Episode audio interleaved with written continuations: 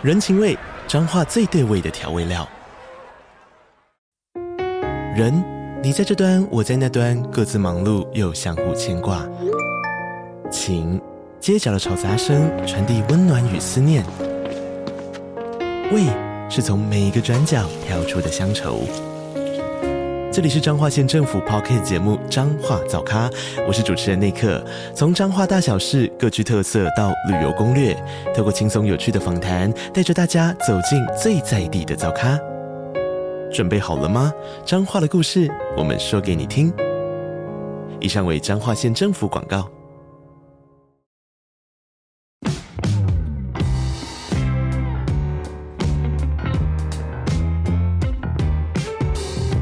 大家好，我是租寓的共同创办人 Sean，欢迎回到欧本豪斯。我们每周都会分享房地产新闻及房市热门议题，带领大家一起揭开房地产秘辛。通勤收听欧本豪斯，带你掌握一周房产新知。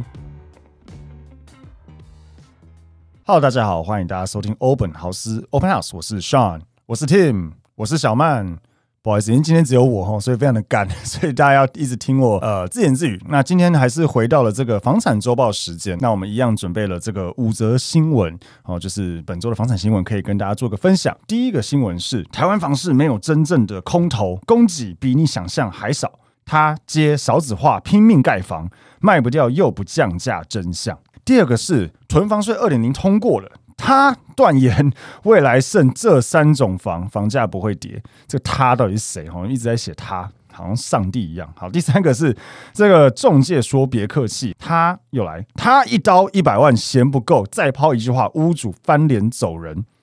那再来就是在呃讲国际的房产新闻哈。南韩抢救生育率，新生儿家庭享低利房贷，然后最快一月上路，这个蛮有趣的，大家可以分享。最后一个讲大学倒闭潮，不止教师失业，商圈恐死亡，轮地区危机。那我们来看第一则新闻哈。台湾房市没有真正的空头，供给比想象来的少。一直以来少子化的社会来临，那虽然政府祭出各种打房政策，为何房价仍像是一块铁板，怎么打都打不动呢？房产专家有解释说，其实台湾的房屋供给与需求至今仍不断的在增加，但是供给呢却比想象中还来的少，且就算销售很差也不会降价，因为台湾房市没有真正的空头。当然，这个 PTT 网友就很困惑，觉得说，哎，不是现在是讲这个少子化，然后。大家都买不起房子，到底房子是谁在买，谁要住？哈，那么多房子点灯率那么低，是不是应该要崩盘才对？那之前其实我有讨论过，我我那时候也有想过，说是不是少子化导致大家要么就是呃有房子住，或是家里有房子给他住，买房的需求是不是会一直下降？不过我这边很有趣，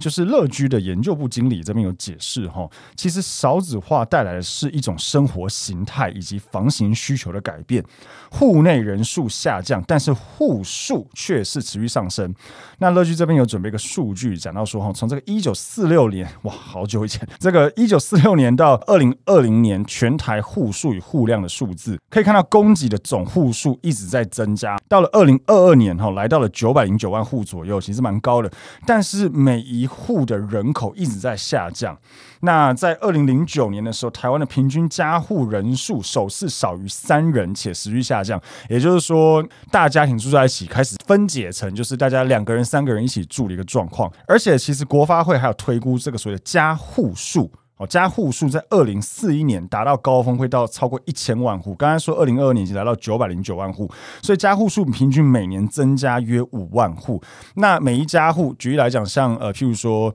以前可能是爸爸妈妈、小孩全部住在一起，我们三代同堂，现在会变成是，诶，爷爷奶奶住一间，爸爸妈妈住一间，啊，小孩跟太太或先生住一间，诸如此类。所以其实他的意思是，大家对于买房子的需求哦，反而会开始增加才对。那因为大家不想住在一起，而房型需求这边也提到，这十年间两房需求明显的大幅增加，对比二零二三哈。二零一四年的户数成交比重，全台两房从二十 percent 的买房，就是全台成交了，有二十 percent 左右是买两房，到二零二三年变成三十二 percent，而三房由四十二 percent 降到三十八 percent，四房则由十七 percent 降到十四 percent。简单来说，就是大家都开始比较想要买小一点两房的产品，而大平数的需求是越来越降低。当然，这个跟房价也有关了，因为大家买不起太大的平数哈。所以我觉得这个是很有趣的议题。大家可以看到说，其实照这个数据来看，房子的供给为什么前面有讲到比想象中还要少？是因为房子虽然一直有在盖，可是加户数也一直在。呃，增加当中，所以这些房子呢，还是有人有需求需要去买它，因为现在大家不喜欢呃全家住在一起，尤其是因为哈，二零二一年的这个七月一号推动了房地合一税二点零之后，房东为了避税，成屋会持有五年再卖，原因是因为就是那个你预售屋交屋之后要重新算嘛，所以五年以上才会降到二十 percent，那加上这三年预售又卖得很好，所以简单来说，交屋后。再持有五年才会拿出来，导致近五年其实新房子的供给量反而会降低才对。呃，也有房产学学者在脸书上呃引用了内政部次长花敬群的台湾房市无空的论指出，哈，只要有相对多数人看多就会买，卖方又惜售，自然房价很快就会喷上去。如果相对多数人看空，最多就是不买。但那对卖方来讲，就是啊，不买就算了，然后我就先等着哈，就惜售不会降价。那真正能够让房市开始下跌，就是所谓的多杀多，也就是原先看多的买方密集的杀出手中的存货，引起其他看多的买方也跟着杀。那在这种情况下，大多发生在市场余屋存货已经多到就是呃资金周转难以承受，也就是屋主撑不住的意思啦。有需求的买方要么等，要么就是都杀价。那在没有人追价的情况下，就看谁撑得久。如果屋主通常屋主会。嗯，比较难撑的久，因为毕竟它可能有资金压力。那这样子的情况下，价格才比较容易会下来啦。所以简单来说，我觉得整个新闻可以看到，就是大家可以去思考，用数据去看到底大家讲说台湾空屋率高，或是说台湾的这个房子一直盖，没有人买，少子化哈，一定会崩跌，是不是有真正的嗯数据背后在里面？还是说是不是因为像像乐居的数据一样显示，其实户数已经越来越多，虽然供给也多，可是大家会一直分开来住。哦，所以是不是需求真的因此而会降低啊？这个是有待观察的。第二则新闻是在讲囤房税二点零通过后，那专家断言未来剩这三种房房价不会跌。那呃，就有这个房产智库的这个执行长呢表示说，囤房税因外界提高税负、房市改革的呼声等三度通过，那房市会不会有抛售潮？囤房程度会改善，以及房价是否会下跌？哈，他认为从国外的经验来看，以上刚刚讲的三个状况都恐怕不会发生。他认为哈，囤房税二点零最大的优点确实得达到所谓的量能课税，这个跟我想法类似，就是。你资产越多，确实好像应该要缴更多，因为房子比较多嘛。那你房子又没有拿出来出租，都空在那边，其实是不是应该要缴多一点税才对？我觉得这是合理的哈。不过他这边有讲到，就是囤房税二点零针对建商成屋最高开征四点八趴，是不是真的能刺激建商哈建价抛售？那专家直言，他觉得不会哈，而且他觉得消费者也不会因此可以买到便宜。那他的意思是哈，囤房税二点零会将全国建商往预售市场推。简单来说，就是他不想要让房子变成屋啦，他在卖掉之前不想要盖好竣工。哦，因为呃，就是囤房税二点零现在有规定说，如果你竣工多久以内如果没有卖掉的话，它会变成建商囤房。这个之前建商也有反映过，觉得这样不合理，说我是制造者，我又不是囤房者，怎么可以扣我的囤房税呢？很奇怪。但是我觉得他这个这位专家，我觉得讲的也是挺有道理。他的意思是，建商为了回避成屋被克重税，可能会改哈，就是全部都预售推案，然后放弃成屋市场。简单来说，在这个卖光之前都不要盖好的意思。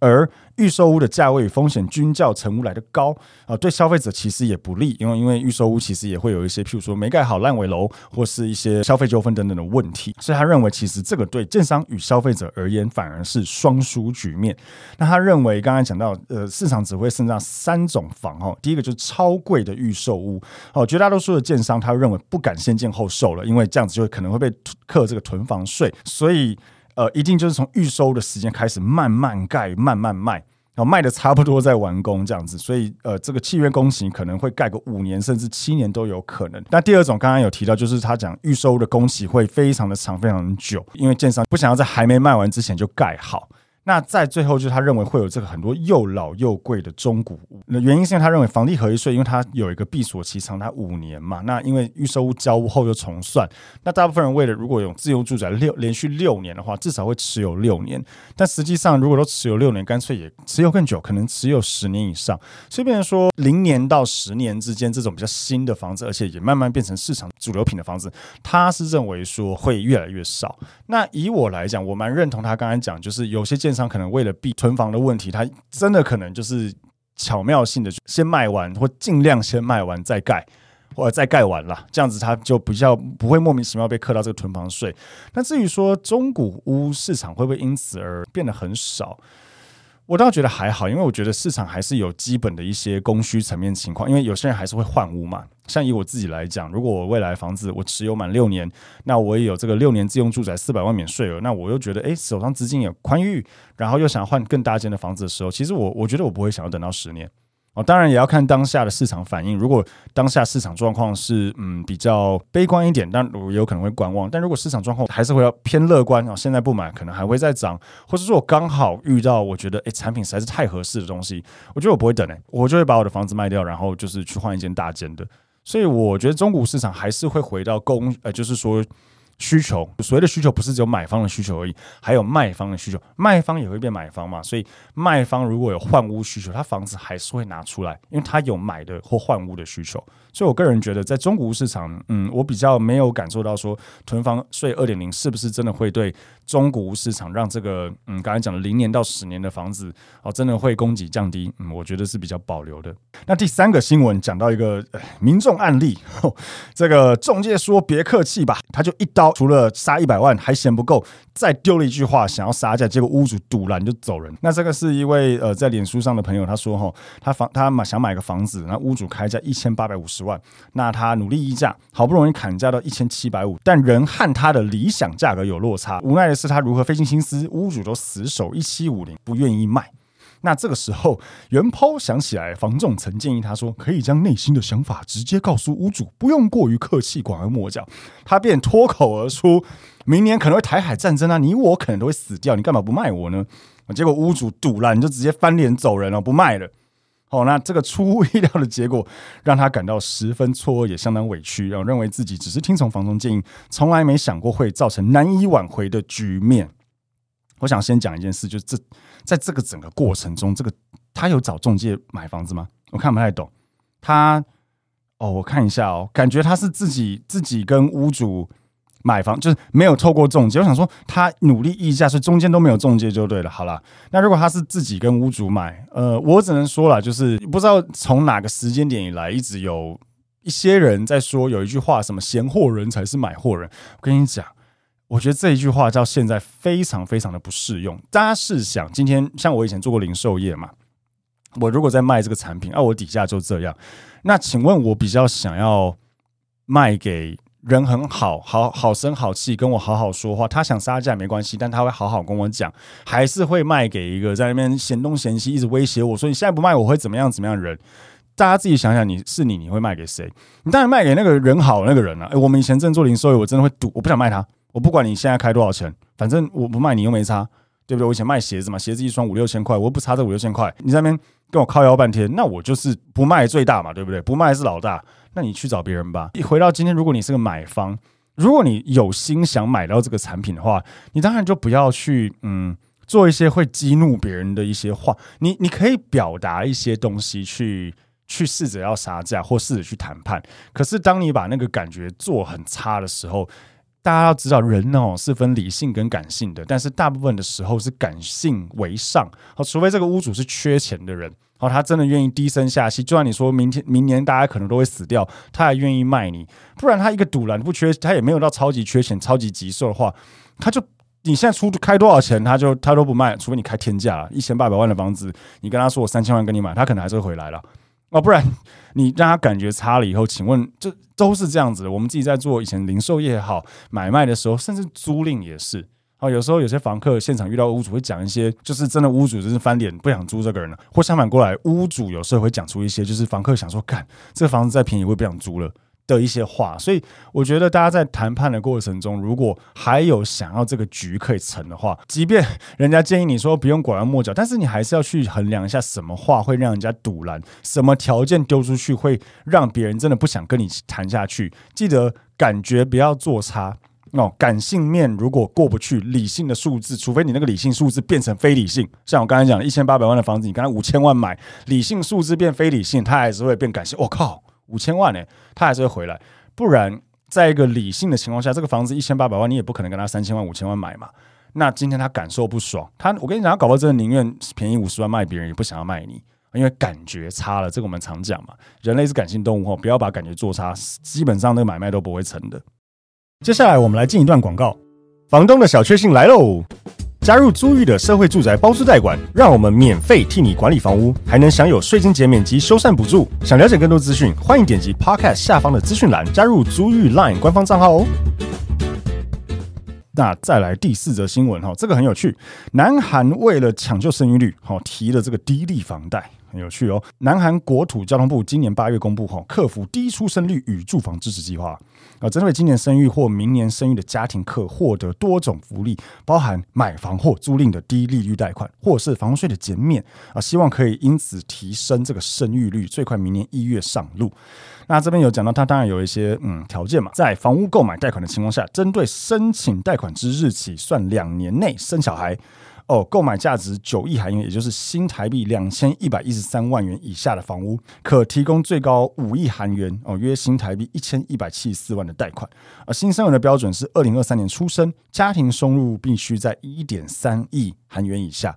好，那根据收入状况，新生儿还可以享有这个每年一点六到三点三趴的特殊利率，为期五年。政策公布后，低于商业银行利率的这个利息，以及这个垫底贷款、支持贷款等存量资金贷款成为关注焦点。那我觉得这个蛮有趣的，就是说，呃。其实之前我记得 Tim 有提过，是不是可以？因为少子化确实是个问题，少子化不是只是房子会崩跌的问题，这是一个国国安问题，你知道吗？像我们自己现在呃都会有明显感觉到人力市场也慢慢越来越空缺，然后像待会新闻会讲到，就大学倒闭潮等等，这不是只是大学的问题，它可能是一个很大的一个商圈。的问，甚至城市的一个问题。毕竟华人、台湾人真的很爱买房子，大家到现在还是会考量到说，我要嫁给你，或者我要娶这个人，有没有房子之类的，对不对？而且像前面新闻有讲到，大家现在也不喜欢跟爸爸妈妈住，所以这个户数就是越来越增加，大家喜欢分开来住。那在这样情况下，是不是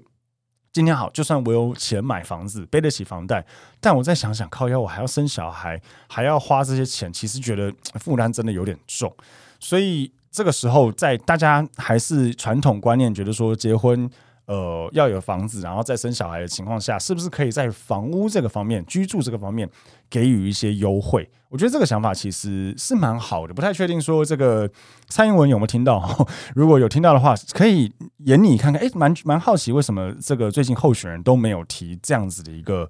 方案哦，奇怪，大家怎么没想到？我觉得这个想法其实蛮好的。虽然大家都在讲居住正义，但是我认为它其实是更能够解决到少子化的问题。然后真的千万不要再讲说什么哦，给清安贷款啊，或是给什么这种优惠利率，又是在助长炒房啊，或是不符合居住正义。没有哦，居住正义的定义是要让所有人都可以用合理的价格住到合理舒适的地方。哦，不是说要把房价打到骨折才叫做居住正义哦，大家可以更新一下自己的想法。所以我觉得，如果这样子的方案是可以，呃，减低就是新婚然后有生小朋友的家庭的负担的话，其实我觉得，嗯，蛮好的。甚至以清安贷款来讲，是不是因为它清安本身它的一个要件是要自住嘛？如果除了自住之外，有没有可能就是绑自住可能是一个优惠，但自住在家多少时间内生小孩再是一个优惠？哎，听起来好像蛮合理的哦。对，然后一定要绑生小孩，不要绑结婚，不然一堆人假结婚。好，但不太可能假生小孩嘛，所以我觉得这应该是蛮不容易去搞一些呃，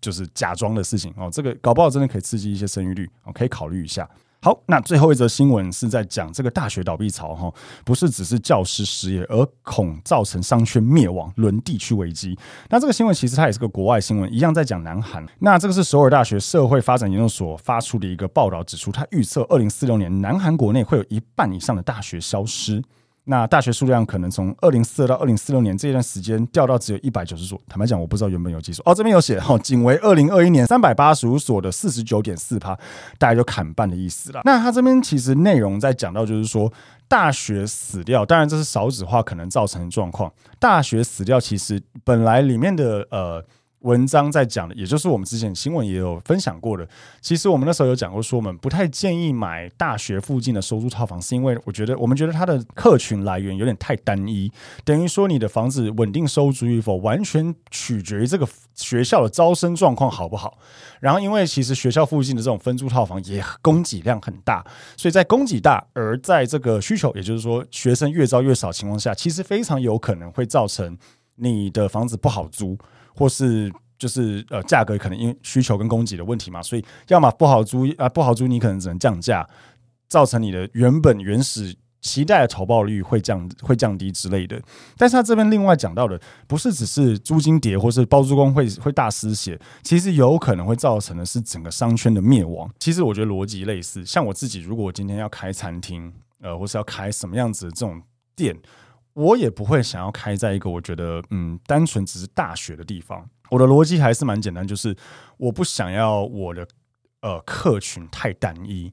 哦，我不希望说今天我的家庭的这个经济支柱都来自于一种族群，就学生族群。我觉得这样有点危险，因为一旦这个族群被拉走，我还剩下什么？对不对？如果今天我这个区域是有学生，那也有上班族，那是附近也有什么样子的？当然这是听起来有点完美了，但就是又有学校，又有上班族，甚至也有一些产业园区或什么样之类的一些工作人口，我会觉得这样子是比较健康，或最起码就是一个。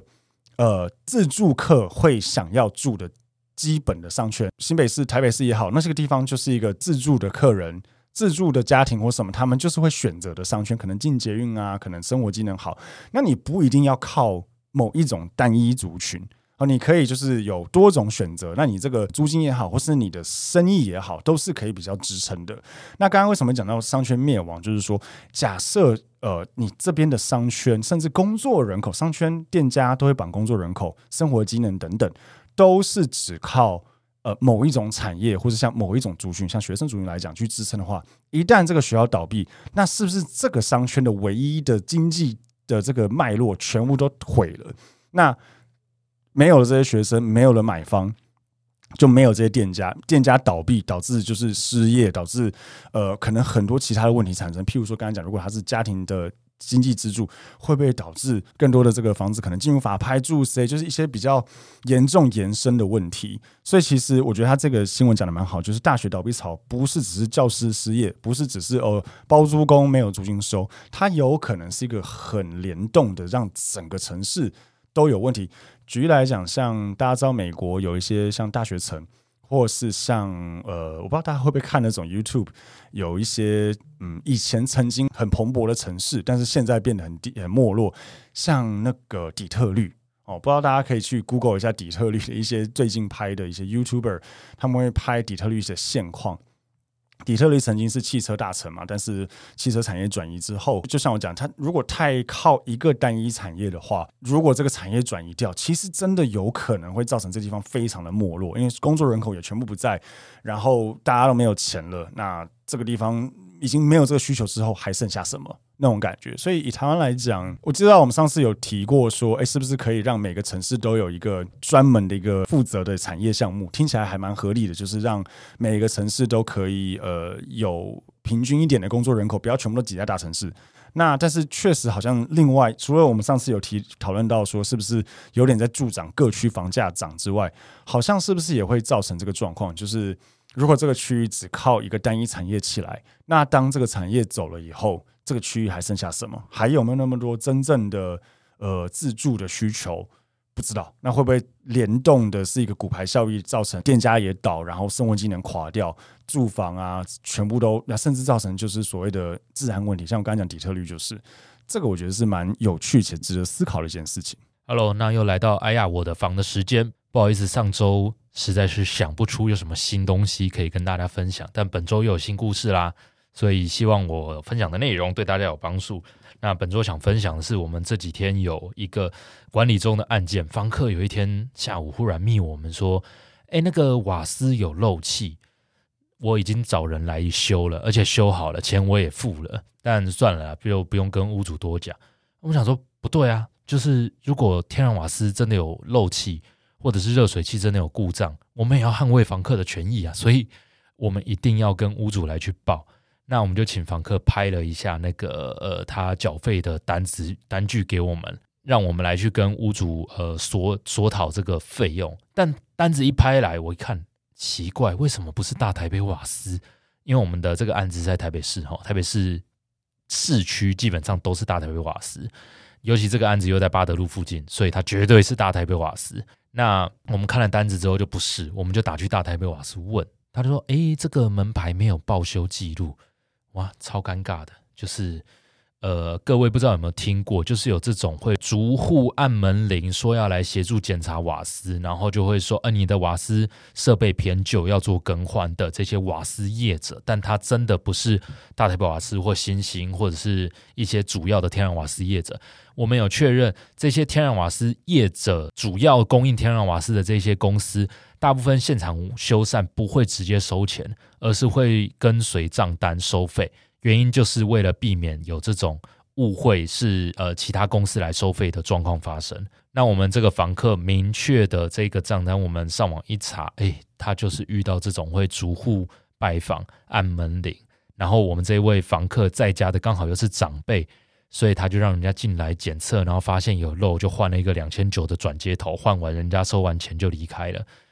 老实讲，钱都收完离开了，这也真的没办法了。所以我们的同事就问我说：“那那这个状况就要跟屋主报吗？”我说：“原则上我们不用跟屋主报，因为这就房客造成的事情嘛。除非真的比较熟的屋主大概讲一下。但是我跟他们讲说，诶，我们身为管理业者，这个妈妈这样子跟我们讲，因为他们是一家人在里面，那处理这个事情的是一个老妈妈。OK，我们要想办法请同事联络到她的家人们。”告知妈妈有这样子的一个事件状况，但是确实不是大台北瓦斯，所以简单来说，他被骗了一个两千九百多块，去换了一个可能不是那么重要的的零件。那为什么我们还是尽到告知的义务？是因为我们身为管理业者，不要之后这个房源有其他纠纷跟状况，客户过了几个月之后拿当初这一条起来翻，说，诶，当初我这个费用我都自己吞啊，啊，屋主为什么不帮我处理别的别的？啊，其实一码归一码，尤其。当初你这个东西是被诈骗的，但如果事后再讲就太晚了，所以我们一定要在事发的当下就把这个状况告知这位老妈妈的家人。我们也不要直接告知老妈妈，毕竟长辈听到自己被骗钱，心情都会很不好。我们只是会需要把这个资讯告诉他的家人，让他们家人知道有这样子的状况。所以跟各位讲一下，我们物管业者也没有这么好当了，不是什么东西都是呃左边讯息来右边告知，右边讯息来左边告知这么简单而已，也要考量任何的呃人情跟实际的状况去做判断以及沟通。OK。那希望这一集的内容对大家也有些帮助，不要让长辈在家里被这种东西骗。这真的两千多块，算不是非常高的金额，但也是钱呐、如果有长辈长期自己会在家里的，建议大家也跟他们说明一下，会有这样子的事件发生，那绝对不要被骗。天然瓦斯有状况，就直接打电话给你们瓦斯账单上的那间公司，他们会派人来，绝对不会当天就来，他们都是呃寡占市场。所以他们服务没有那么热忱，你今天报今天就来。希望这一集的内容对大家有所帮助。那以上就是我们今天的房产周报时间。那一样，我们就是每周一四会更新我们的欧本豪斯。哦，每周一会讲这个房产周报。那每周四会找呃最近火红的议题，或是会找一些房产专家来跟大家做一些分享。那我们欧本豪斯有社群哦，就是我们除了有这个 Facebook、IG、YouTube 呃端影之外，可以再搜寻我们的 Line 社群哦，里面有非常非常的多的专家。啊，都会跟大家做很多有趣的分享，或是交流一些房地产相关的东西哈。那记得哈，租玉本身是做包租代管啊，所以如果大家有包租代管或是社会住宅等需求，都可以找我们。今天的节目就到这边，谢谢大家。